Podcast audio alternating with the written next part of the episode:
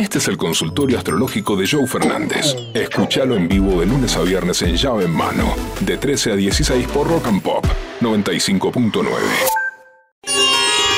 Abrimos el consultorio astrológico del gurú. Hoy es un día especial. Atención, hay mucha gente preocupada porque hay un cambio de luna. Está entrando una luna nueva en Leo.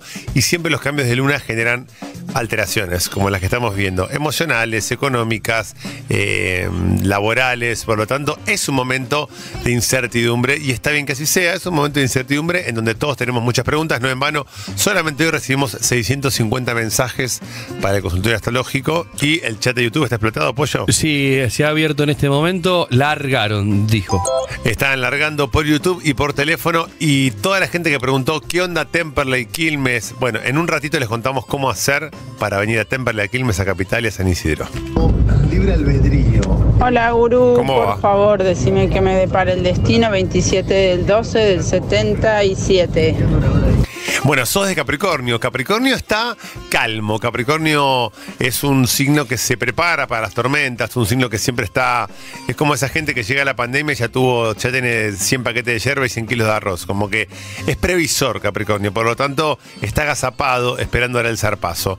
Capricornio está atravesando una estabilidad interesante a nivel laboral, a nivel emocional y a nivel económico. Pero lo mejor de Capricornio está por venir en el 2024. La gente dice, oye, pero falta un montón, gurú. Para Capricornio, cinco meses es como para Acuario, cinco minutos. Hola Gurú, yo soy de Aries del 9 del 90. Él es de Virgo del 25 del 75.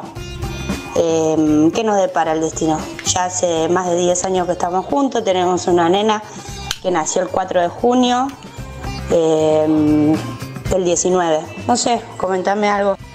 Bueno, Aries y Virgo son signos que en los papeles uno diría, no, para, Aries es demasiado organizado y metódico para, perdón, Virgo es demasiado organizado y metódico para Aries, que es impulso, fuerza, es avasallante, es el fuego que Rock se roll. prende, fuego es rock and roll. Rock and roll, papá. Como que Aries es los Rolling Stones y Virgo es Tony Bennett. Entonces decir, bueno, ¿con qué me quedo? Bueno, en realidad está buenísimo la fusión, por ejemplo, de Tony Bennett con Lady Gaga. Ahí tenés la locura de Lady Gaga encarnando a Aries y la templanza de Tony Bennett encarnando a Virgo.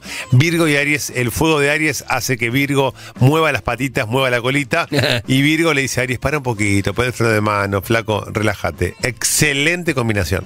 Mauro Ignacio Bazán, mi estimado gurú, soy de Aries, 22 del 3 del 91, de pareja con una escorpiana. ¿Qué me depara el destino? Quiero saber amor, quiero saber lo laboral y lo económico. Bueno, el amor va a ser. Todo lo que te va a pasar con la escorpiana es intensidad pura, es intensidad, es potencia, sensualidad, sexualidad. Lo que les pasa a Aries Escorpio, que antes compartían regente. El regente era Marte, 1930 se descubre Plutón. Plutón empieza a ser el corregente de Escorpio y Aries queda con Marte como su regente. ¿Qué significa todo esto? Traducción al español.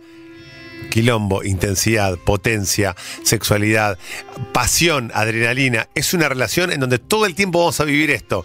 Esas parejas que se pelean, se separan, vuelven, reconciliación, se separan, vuelven, se separan, vuelven. Es sin método anticonceptivo. Sin método anticonceptivo, Sin hijos no deseados. Todo eso va a pasar entre Escorpio y Aries. Mucha intensidad y mucha pasión que no se puede controlar. Raquel Heredia Campos es mi nombre, me presento. Hace siete años que estoy sin pareja. Soy del 5 de octubre del 69. ¿Ascendente, me preguntás? Sí, ascendente Raquel. En Aries. ¿Qué onda? Decime algo. Te mando un beso. Arrancaste como libriana preguntando por el amor, sensible, empática, contestaste y cerraste como ascendente en Aries. ¿Para cuándo el amor? ¿Para cuándo la alegría, flaco? Porque Libra tiene la vara muy alta. Libra y el amor, la vara demasiado alta. Libra siente que es Lady Di, siente que es eh, Hugh Grant, que es este...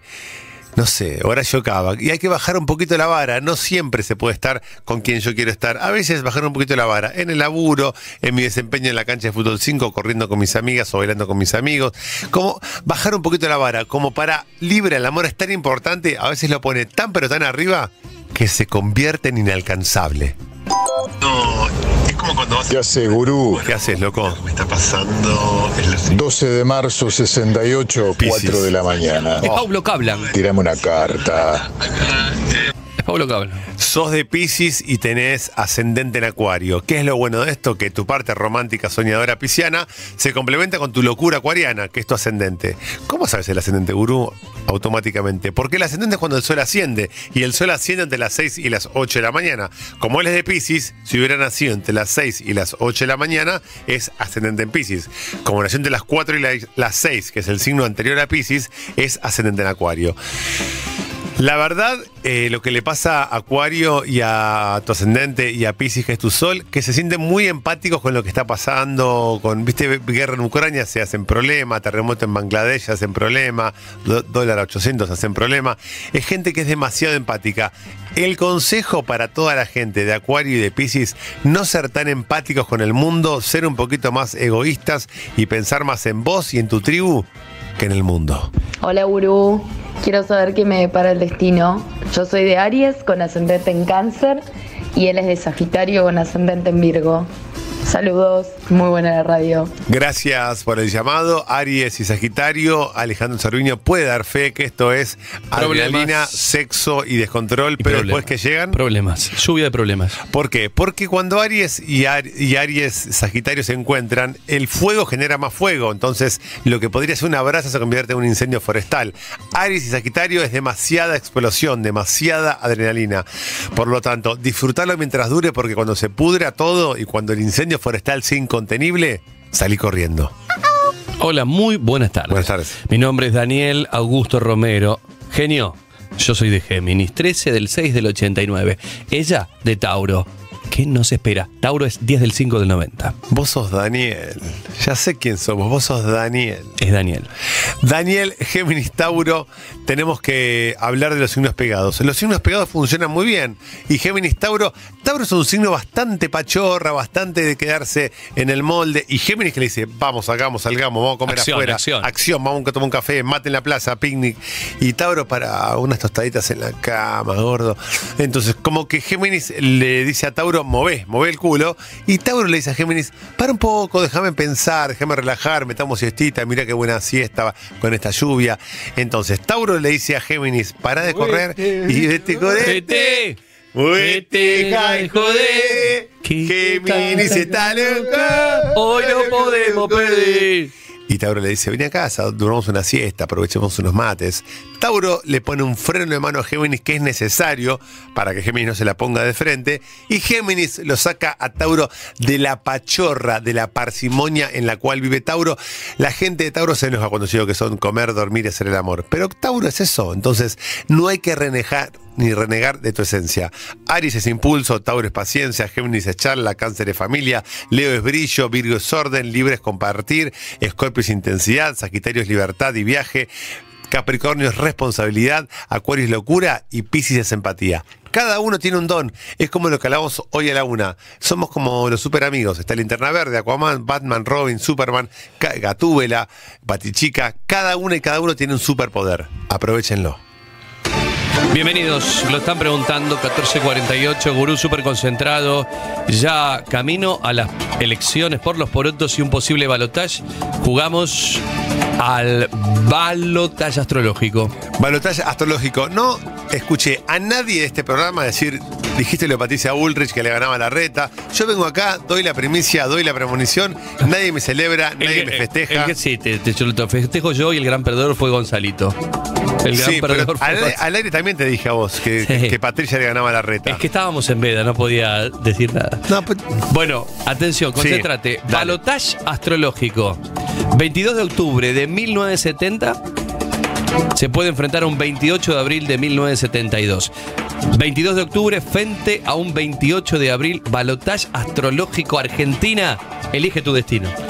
22 de octubre versus 28 de abril. Eh, 22 de octubre hay que ver si es Libra, casi tocando Escorpio, versus Tauro. Libra y Tauro muy parejos, los dos regidos por Venus. Libra y Tauro. Estamos hablando de un empate técnico, estamos hablando de 32 puntos y 32 puntos y medio. Estamos en un empate técnico, el país necesita un presidente. Pero ese presidente. O presidenta, ¿no? No, voy a develarlo. Eh, 22 de octubre le gana 28 de abril. 28 de abril es Sergio Tomás Massa, 22 de octubre Javier Milei. Si hubiera un balotage, los astros dicen que el presidente de la Argentina es Javier Gerardo y no así Sergio Tomás. Joe Fernández, Pollo Cerviño y Beroto Saunian hacen llave en mano lunes a viernes de 13 a 16 por Rock and Pop 95.9.